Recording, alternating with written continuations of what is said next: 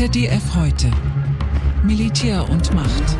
Die Analyse. Ich halte die ukrainischen Streitkräfte im heutigen Zustand eigentlich für sehr kampfkräftig. Wir sprechen hier jede Woche mit renommierten Expertinnen und Experten.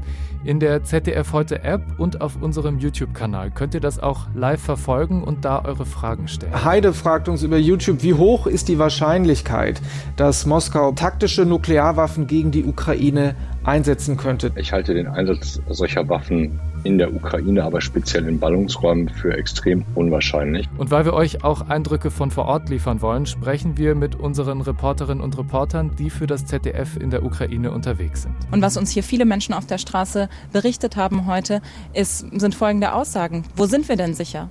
Sind wir auf der Arbeit? Liegen wir im Bett? Sind wir mitten auf der Straße? Gehen wir ins Café? Sind unsere Kinder in der Schule? Es kann jederzeit passieren. Und genau das ist ja auch die Taktik dahinter, dieses Gefühl auszulösen, ihr seid nirgendwo mehr sicher, ihr seid nirgends sicher. Unser Ukraine-Update Militär und Macht, die Analyse.